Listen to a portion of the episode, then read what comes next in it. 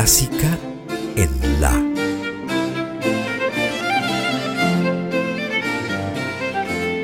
Idea y conducción, Margarita Celarayán.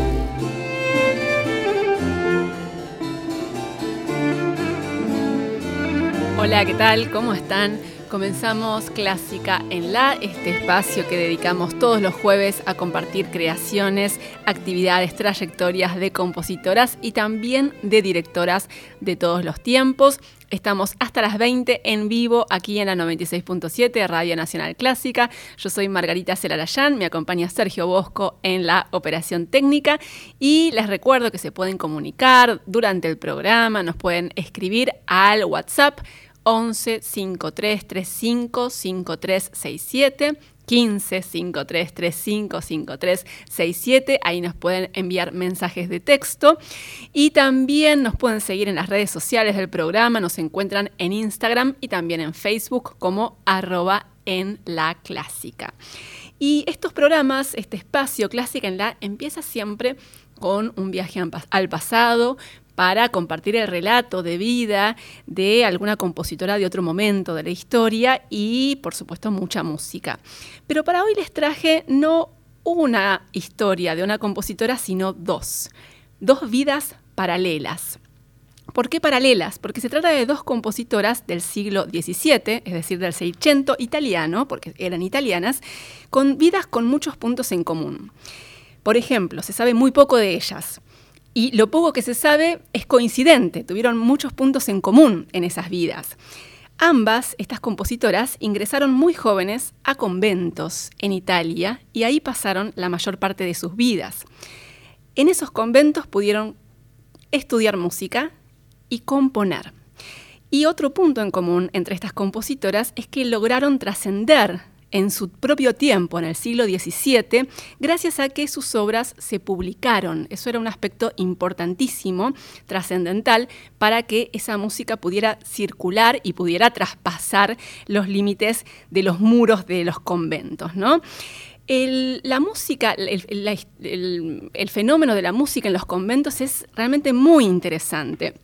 En el siglo XVII Hubo varios conventos en ciudades italianas, también en, en otras ciudades, pero particularmente en Italia hubo conventos que alcanzaron un desarrollo musical muy importante, con ensambles, con coros, las monjas componían y también interpretaban obras sacras, y de hecho gran parte de las compositoras que publicaron obras en esa época, Seicento italiano, fueron monjas.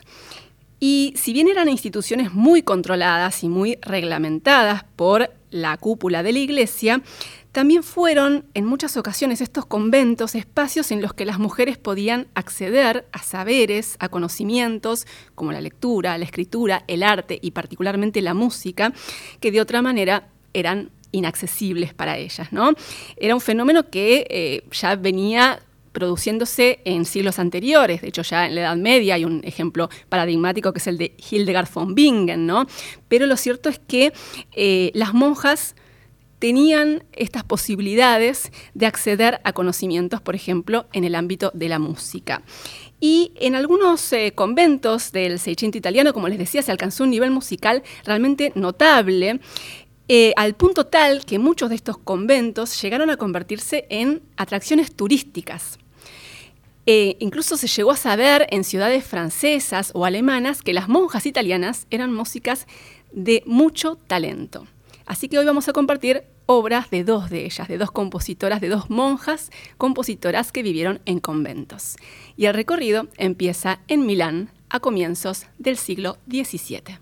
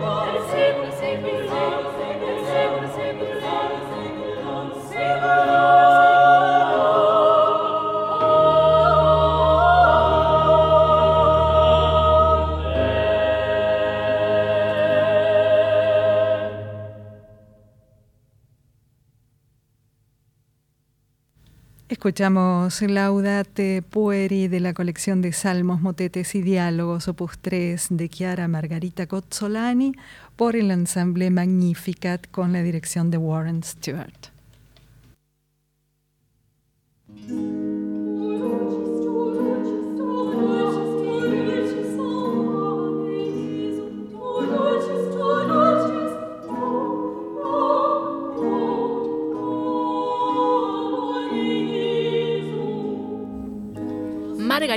Cozzolani, una tocaya mía, nació en Milán en el año 1602. Y es muy poco lo que se sabe de su vida, básicamente porque pasó la mayor parte de esa existencia en un convento. Ella era la hija menor de una familia de comerciantes acaudalados y por esa razón podemos suponer que debe haber recibido una formación integral, tal vez a través de tutores particulares y es probable que esa formación haya incluido clases de música cuando era una niña. Uno de los pocos hechos que se conocen de su vida con absoluta certeza es que en 1620, cuando tenía 18 años, Margarita ingresó al convento benedictino de Santa Radegonda en Milán. De esa manera ella siguió los pasos de otras integrantes de su familia, como algunas tías y hermanas que también tomaron ese camino, ¿no? algo muy habitual en la época, estamos hablando del siglo XVII, porque para las familias de buena posición económica era una opción muy conveniente que alguna de las hijas fuera a un convento. La dote que necesitaban estas muchachas para ingresar en los conventos era mucho menor que la dote necesaria para casarse.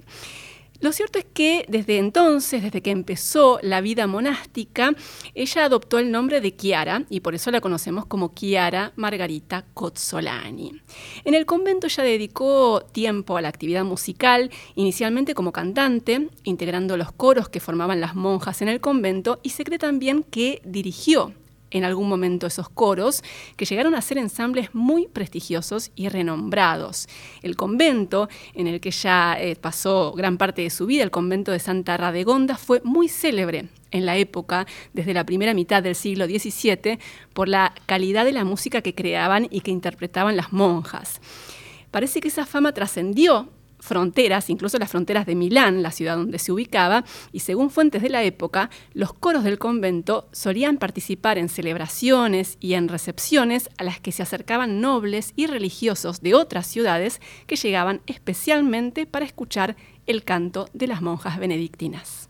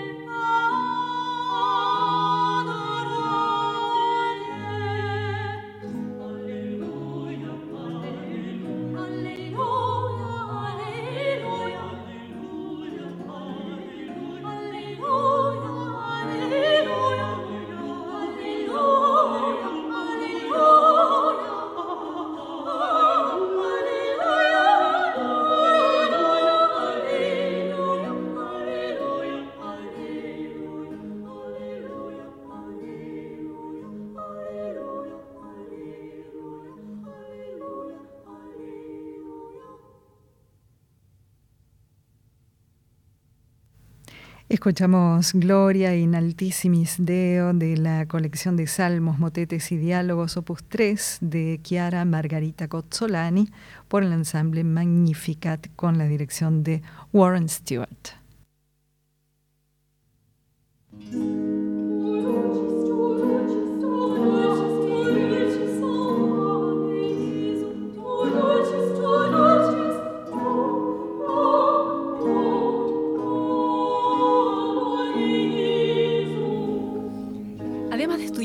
Y de cantar en el coro del convento de Santa Radegonda, Chiara Margarita Cozzolani dedicó parte de su vida monástica a componer obras sacras, sobre todo cantatas y motetes.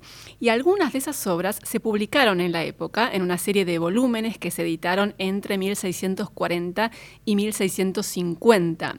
Y esas colecciones llegaron a circular en la época por Francia, Alemania, y de esa manera el prestigio de Cozzolani como compositora trascendió en su tiempo. Hacia 1660 ella empezó a asumir responsabilidades cada vez mayores adentro del convento, llegó a ser priora y abadesa y a medida que iba ocupando esos espacios de mayor relevancia, que además le insumían mayor dedicación, fue teniendo menos tiempo para poder componer.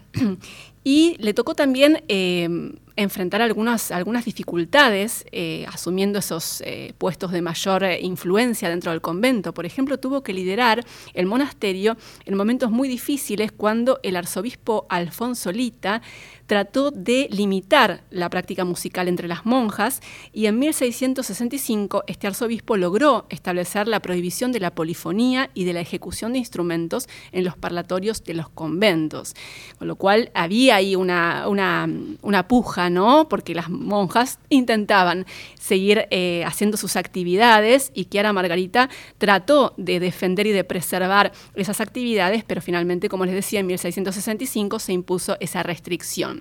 Pero a pesar de estas dificultades, varias de las composiciones de Chiara Margarita Cozzolani llegaron hasta nuestros días. No se sabe con precisión, pero se cree que ella falleció en 1677 en Milán. Y así como su música trascendió en su tiempo, gracias a que se publicó, a que se editó, también gracias a eso trascendió los siglos y eh, llegó hasta nuestros días la música de esta compositora, de esta monja benedictina del siglo XVII y por suerte también hay varias grabaciones y gracias a eso podemos hoy compartirlas. ¿no? Por ejemplo, tenemos ahora un salmo que es un Dixit Dominus de Chiara Margarita Cozzolani que lo escuchamos por la capella Artemisia dirigida por Candance Smith.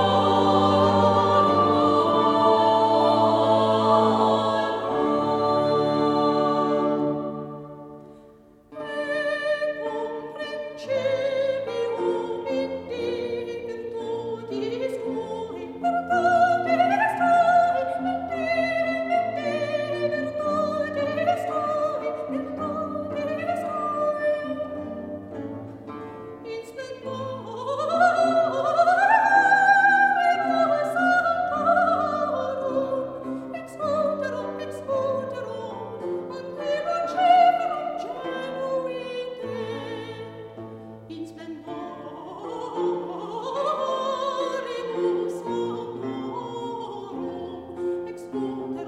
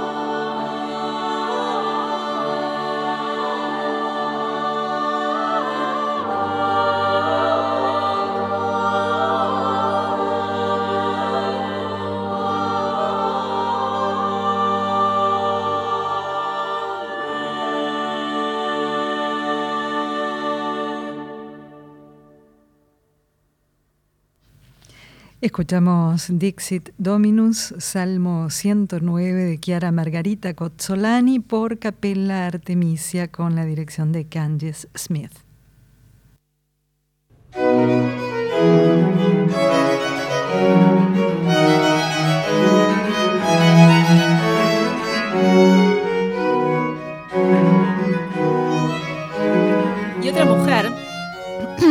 Que en el siglo XVII en Italia pudo desarrollarse como compositora en un convento, fue Isabella Leonarda, que fue más, más joven que Chiara Margarita Cozzolani. Isabella nació en 1620 en Novara, en Italia, y también se sabe muy poco de su vida.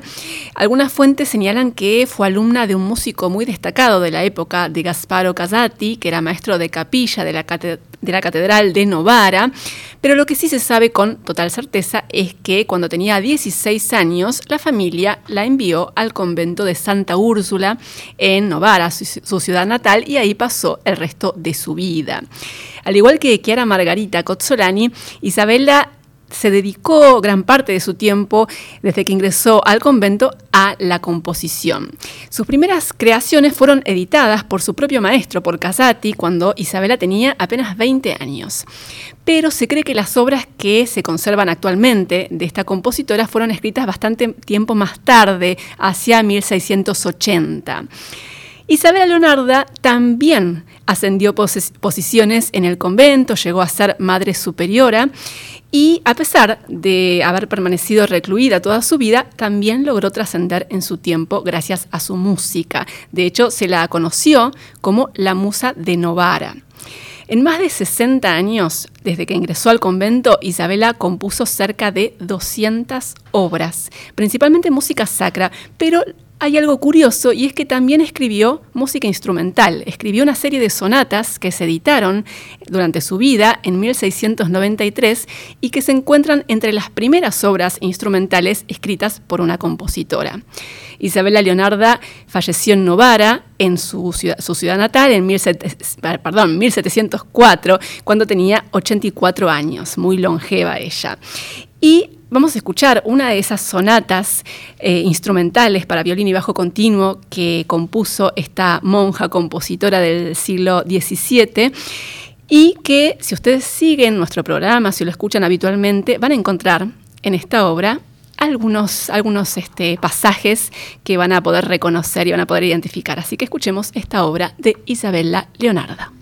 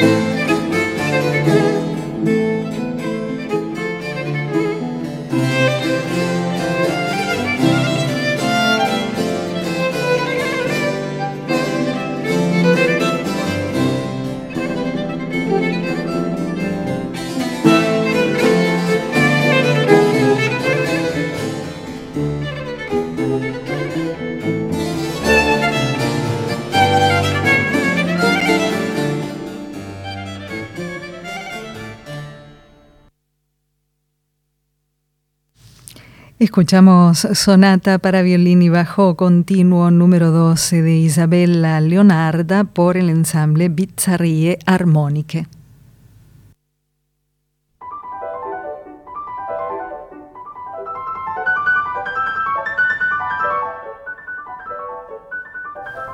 Y tenemos mensajes que llegaron por WhatsApp al 1553355367. Luis Quintana dice, muy linda música, la de Chiara Margarita Cozzolani. Así es el nombre de esta mujer compositora que fue monja. Exacto, la primera de ellas, ¿no? La, primera, que escuchamos, exacto. Y Héctor reconoció en la música que escuchamos recién, la sonata para violín y bajo continuo número 12 de Isabella Leonarda, la cortina de clásica en la. Así es, la cortina principal de nuestro programa es esta sonata número 12, dijimos, ¿no? Sí, número 12 para violín y bajo continuo de Isabella Leonarda. También tenemos otra cortina más dentro de las que usamos habitualmente en el programa, que es también música de esta compositora que también fue monja. ¿no? Hoy tuvimos en el, en el comienzo del programa no una, sino dos compositoras con vidas paralelas, ¿no? que fueron monjas en Italia durante el siglo XVII. Pero ahora vamos a dar un salto en el tiempo muy grande, muy grande. Nos venimos al presente, ¿no? nos venimos a la actualidad. Eh, primero para comentar algunas, algunas cositas, novedades, cosas que van sucediendo. Por ejemplo, claro, vos que sos cinéfila, esto te va a interesar. A ver, te cuento, no sé si ya sabías que se estrenó hace muy pocos días en el Festival de Venecia, que se está desarrollando ¿no? en, estos momentos, una película que está centrada en un personaje que es una compositora y directora de ficción. Ajá. La película se llama Tar, así con acento, Tar. Eh, y es eh, del director Todd Field, un director estadounidense. La protagonista es Kate Blanchett, la gran actriz australiana, estupenda. Y este, este film, que se llama Tar, les reitero, no es una biopic, tampoco es una, biografía a la manera tradicional, sino que es un drama psicológico de absoluta ficción está centrada en el personaje de Kate Blanchett, por supuesto, que se llama Lydia Tarr, que es una directora y compositora muy célebre, muy reconocida, que en la ficción es la primera directora titular de la Filarmónica de Berlín. Hasta ahora no hemos tenido en la realidad una directora titular para esa orquesta, ojalá suceda pronto, pero eh, en la ficción eso es lo que es lo que la situación en la que se encuentra esta directora protagonista de esta película con Kate Blanchett. Y en el film aparecen temáticas muy actuales como el ejercicio del poder, el abuso de ese poder y también la cultura de la cancelación. Así que, no sé, yo por lo, menos tengo muchas ganas de verla. Debe ser interesante. Recibió en general buenas críticas y sobre todo los críticos ponderaron muchísimo el trabajo de la actriz, la protagonista Kate Blanchett que es una actriz increíble. Y además en esta película es la protagonista absoluta. Además es un film eh, largo, dura casi tres horas, así que eh, hay que sostener, ¿no? Tres horas protagonizando y bueno, alguien como Kate Blanchett, por supuesto que lo puede hacer maravillosamente. Así que esta película, les, reitero, se, estrenó hace muy poquitos días en el Festival de Venecia. Tar es el nombre del director Todd Field centrada, como les decía, en eh, un personaje de ficción que es directora y también compositora. Caro, ¿querías comentar algo? No, por lo que estoy leyendo mientras vos comentás esto, la compositora que mm, eh, realizó la música mm, original para la película eh, suele aparecer en este programa, Hildur Ahí va, exacto. No me iba a salir bien el apellido. Islandesa, ¿no? Islandesa, claro, sí, sí, sí. Que hace muy poquito pasamos música de ella. que tiene sobre todo mucha actividad en, lo que es la industria audiovisual, ¿no? Eh, eh, compuso la música de la película Joker, ¿no? El Guasón y ganó de hecho un Oscar por, la música, por la banda sonora de esa película, también ganó otros premios muy importantes, si no me equivoco el Grammy también, y es una compositora muy requerida y hace muy poquito aquí en Clásica en La compartimos de ella, repetimos el nombre. Eh, sí, Hildur, eh, espera que lo tenía acá, Gudnadot Algo así, bueno. Gudnadotir, si alguien nos puede algo así sería. ayudar y confirmar, bienvenido. Y, de ella me acuerdo que escuchamos hace muy poco una obra orquestal, una obra sinfónica que se estrenó eh, creo que en Londres, si mal no recuerdo. Así que sí, en efecto, eh, parte de la banda sonora de esta película Tar es de esta compositora islandesa Hildur Gudnadotir. Tenemos más información sobre cuestiones que tienen que ver de alguna manera con nuestro programa, ¿no? con la actividad de compositoras. Por ejemplo, les cuento que hay una compositora argentina muy importante que se llama Patricia Martínez, que recibió recientemente un encargo para componer una obra, una nueva obra orquestal, que va a ser estrenada nada menos que por la Filarmónica de Nueva York en un par de temporadas, en la temporada 2024, en el Lincoln Center de Nueva York. Patricia Martínez es una notable compositora con una amplia trayectoria argentina, artista interdisciplinaria que explora diferentes lenguajes y, su música se ha escuchado en, en muchos países y en 2024 se va a escuchar una obra orquestal de ella en Nueva York, nada menos que por la Filarmónica de Nueva York. Y otra compositora argentina, muy joven ella, Maylene Ubiedo Miskow, está presentando este mes una ópera que compuso que se llama Conmigo o con nadie. Una ópera en un acto que está inspirada en el femicidio de Felicitas Guerrero. Es una ópera que se está ofreciendo eh, los domingos de este mes de septiembre a las 19 horas en la sala de Astatrilce, ahí en el, en el barrio de Almagro, en Massa 177. Eh, esta ópera de Maylene Ubiedo Miskow con Karen Brandán, Mayrín Rodríguez y elenco, dirección musical de Emiliano García Pérez y dirección escénica de Ángela Chufo. Conmigo o con nadie se llama la ópera de Maylene Ubiedo Miskow, una joven y talentosa compositora argentina que además lleva adelante una tarea admirable acercando música y acercando particularmente la ópera a chicos de barrios eh, vulnerables de la ciudad de Buenos Aires. Hace un trabajo realmente fantástico que inspiró además un documental que se estrenó hace muy poquito, Mailen Ubiedo Miskow. Así que eh, les reitero entonces, este mes los domingos se ofrece su ópera Conmigo o con Nadie, los domingos a las 19 en Hasta Trilce. Y la música nos lleva ahora eh, a, un estreno reciente, recién pasábamos de la música del siglo XVII a la música del siglo XXI. Eh, un estreno muy reciente en Alemania.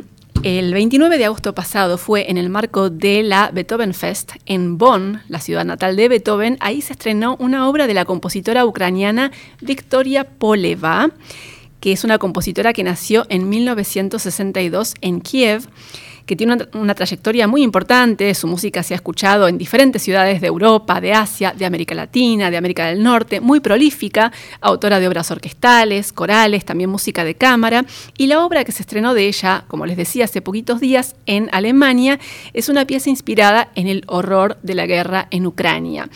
Y se estrenó en el marco de un concierto que estuvo protagonizado íntegramente por músicos ucranianos estuvo la directora Oksana Liniv, que es una de las directoras más importantes de la actualidad, y la orquesta era la Sinfónica Juvenil de Ucrania. Así que interpretada por ellos, vamos a escuchar esta obra de Victoria Poleva que se llama Lacrimosa, inspirada en la guerra de Ucrania.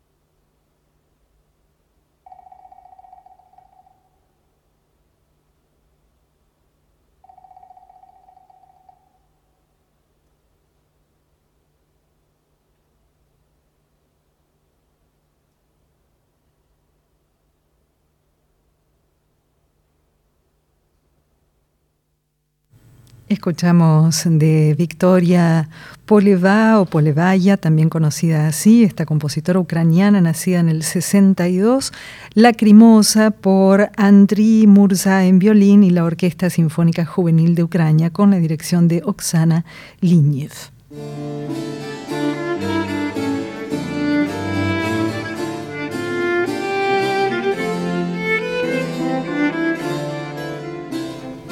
Comenzamos la segunda y última hora de Clásica en la, aquí en la 96.7, compartiendo actividades, creaciones y trayectorias de compositoras y de directoras de todos los tiempos. Hasta las 20 estamos en vivo por esta emisora. Le damos la bienvenida a Laura Higa, que nos acompaña en la operación técnica.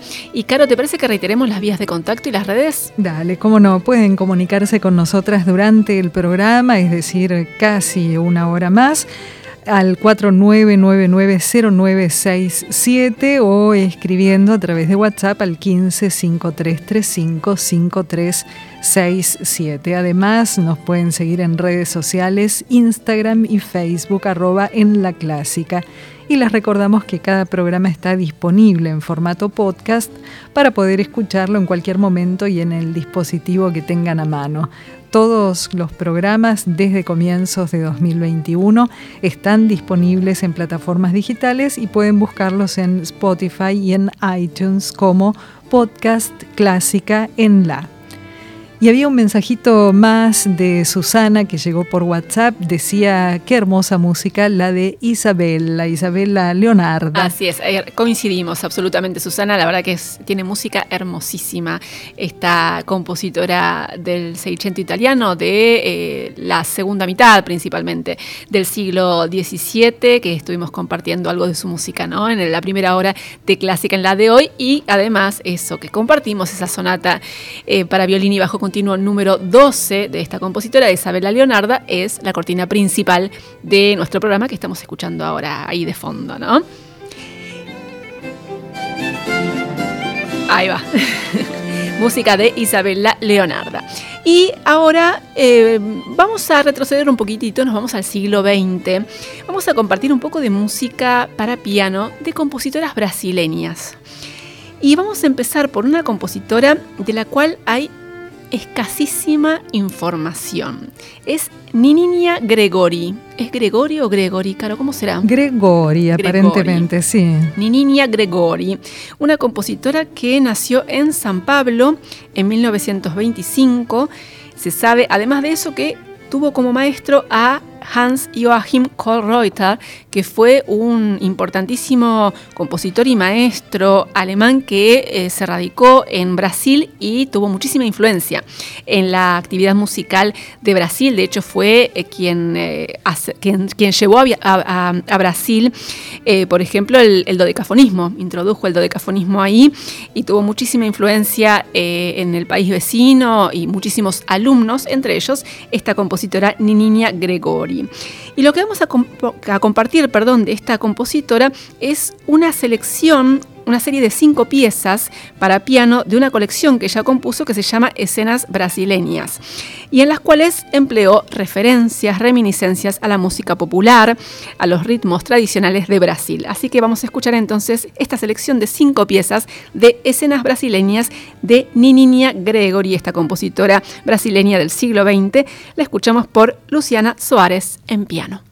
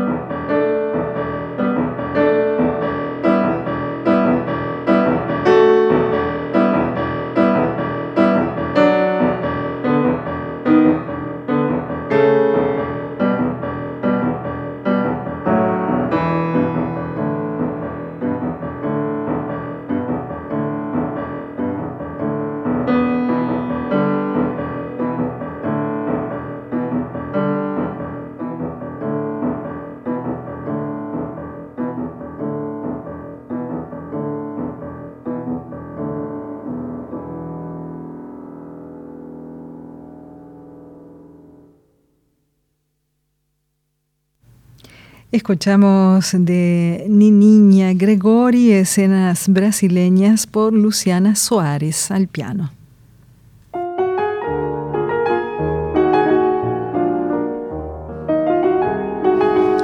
Y nos vamos a quedar en Brasil, vamos a compartir algo más de música para piano de otra compositora, tal vez la más conocida de las compositoras brasileñas, que es Chiquinha Gonzaga. Su nombre real era bastante más largo y más complicado. ¿Cómo era, Caro? Francisca Edwiges Neves Gonzaga. Ahí va. A mí no me va a salir tan bien, así que por eso te, pedí a vos que lo, que lo pronunciaras. Ese era el nombre completo de esta compositora que tuvo una vida realmente increíble. Era hija de un militar de familia noble y de una mestiza descendiente de esclavos.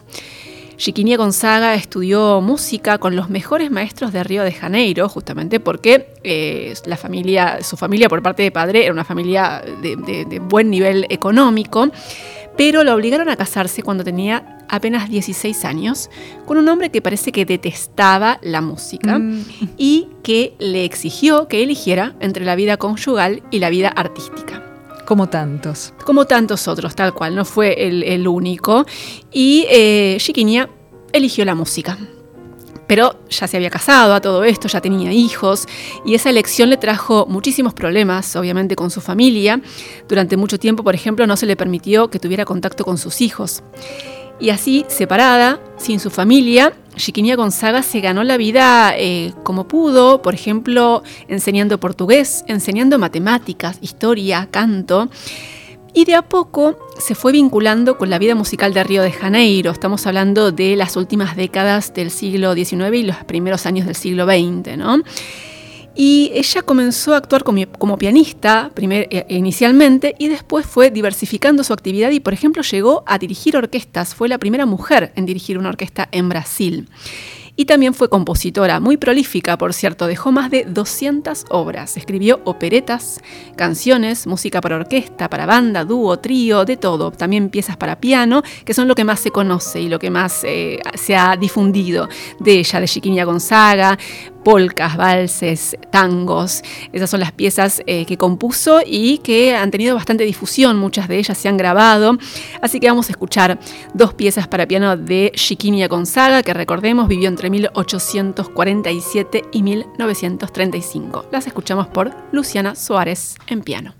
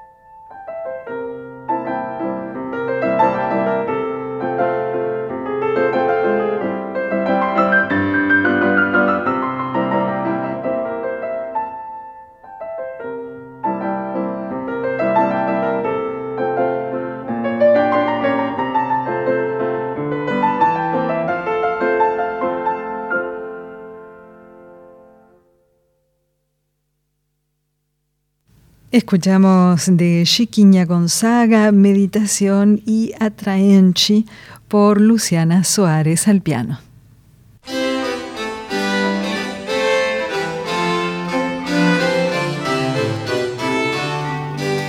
Y ahora volvemos a la actualidad, volvemos al siglo XXI. Estamos yendo y viniendo todo el tiempo en, las épocas, en los periodos aquí en Clásica en la del día de hoy. Y la idea es ahora compartir música de una compositora estadounidense, nacida en 1982, que se llama Caroline Shaw. Caroline Shaw. Primera vez que tenemos música de esta compositora aquí en Clásica en La. Una creadora que aborda diferentes géneros y diferentes medios, también a través de diversas tareas como compositora, pero también como productora, como violinista, como cantante. Ha colaborado también con otros artistas, incluso con artistas de, la música pop, por ejemplo. Caroline Shaw ganó en 2013, cuando tenía 30 años aproximadamente, ganó el premio Pulitzer, nada menos, a la música. También recibió varios premios Grammy. Y lo que vamos a escuchar es una obra de esta compositora que se llama Entracto, Entreacto. Es una obra que escribió en 2011. Originalmente la compuso para cuarteto de cuerdas, pero unos años más tarde la adaptó para orquesta de cuerdas. Y es una obra que compuso inspirándose en un cuarteto de Joseph Haydn. Así que vamos a escucharla. Hace muy poquito se, interpretó esta obra en los BBC Proms. Vamos a escuchar eh, eh, un, registro justamente de esa presentación de esta obra Entracte, Entreacto de Caroline Shaw, compositora estadounidense que nació en 1982. La escuchamos por la Orquesta Nacional de la BBC de Gales, dirigida por Ryan Bancroft.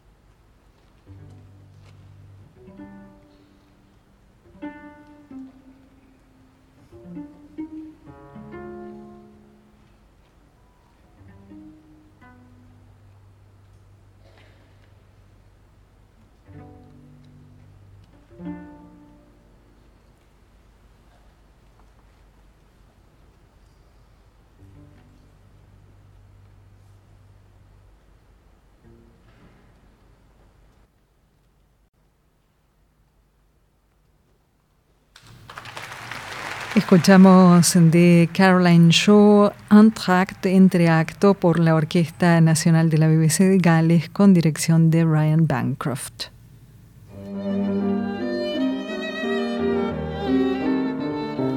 Tenemos otro mensajito, Caro, ¿no? Mensaje de Marianne, nos dice hermosa música, la de Chiquiña Gonzaga. Qué bueno que te haya gustado Marianne, sí, realmente tiene música hermosa.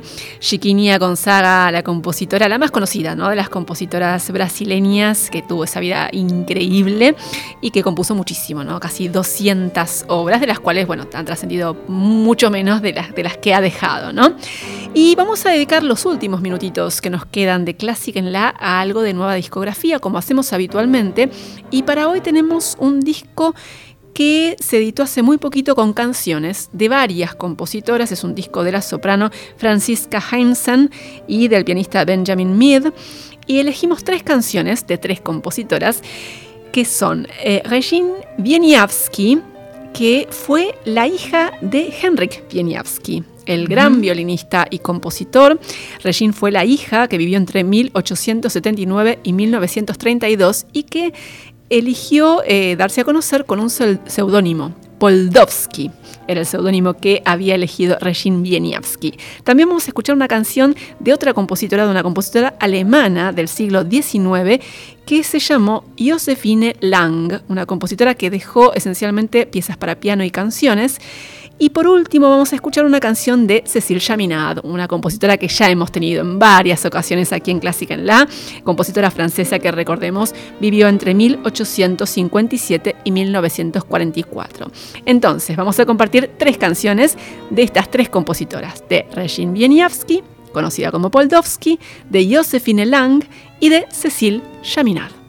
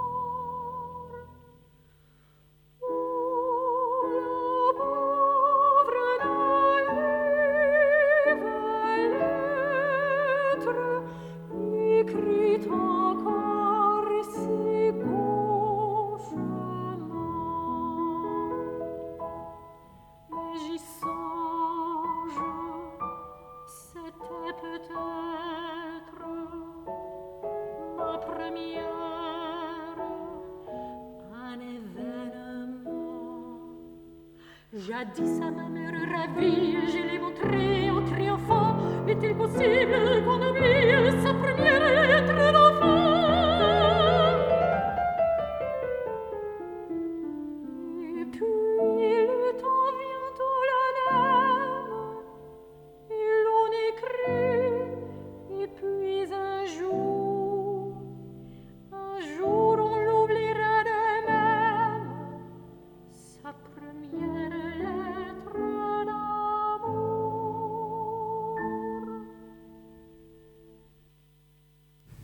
Escuchamos la voz de la soprano Francisca Heinzen junto a Benjamin Mead al piano, recién en Mi primera carta de Cecil Chaminade, antes en una obra de Josephine Lang, Pienso a veces en ti, y al comienzo de este bloque, La hora exquisita de Regine Wieniawski, alias Poldowski.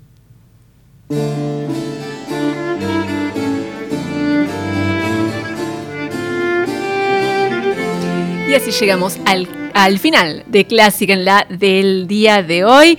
Carolina Guevara, perdón. Muchísimas gracias por la compañía de siempre. Por favor, un placer como siempre. Un placer enorme para mí también. Gracias a Laura Higa en la operación técnica en esta segunda hora del programa y muchísimas gracias a ustedes por la compañía de siempre. Nos volvemos a encontrar con mucha más música de compositoras el próximo jueves a partir de las 18. Chau.